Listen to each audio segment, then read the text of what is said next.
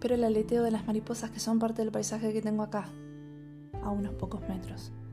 Solo tengo que cruzar la puerta, que llevo dos meses en los que me despierto y me duermo con música en mis oídos. Presiento que mis vecinos ya no resisten el popurrí de melodías que resuenan por cualquier aparato que esté cerca, o que finalmente les alegra saber que nos separan no más que algunas paredes. Que aprendí a abrazarme por todos esos abrazos que anhelo.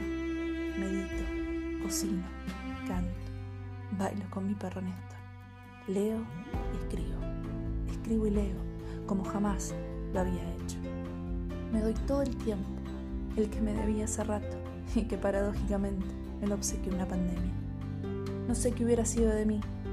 Hubo momentos en los que le temía la culpa, pero el ritmo que funcionaba como extensión de mi cuerpo, ya no lo quiero. Prefiero la calma antes que el sonido confuso que no permitía el respiro. Por primera vez me gusta saber que no sé qué quiero.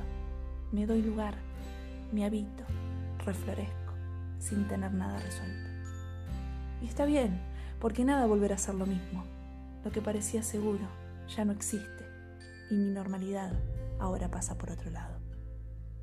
Que me alejé de vivir para los demás, que vivo como si hubiera un último atardecer, que abro los ojos en armonía conmigo misma, porque descubrí que ya no siento ruido, ni dentro ni fuera de esta casa, que son más veces las que me quiero, multiplicado por cada instante que me olvidé de mí, que me elijo con todas las imperfecciones, y esta vez lo acepto.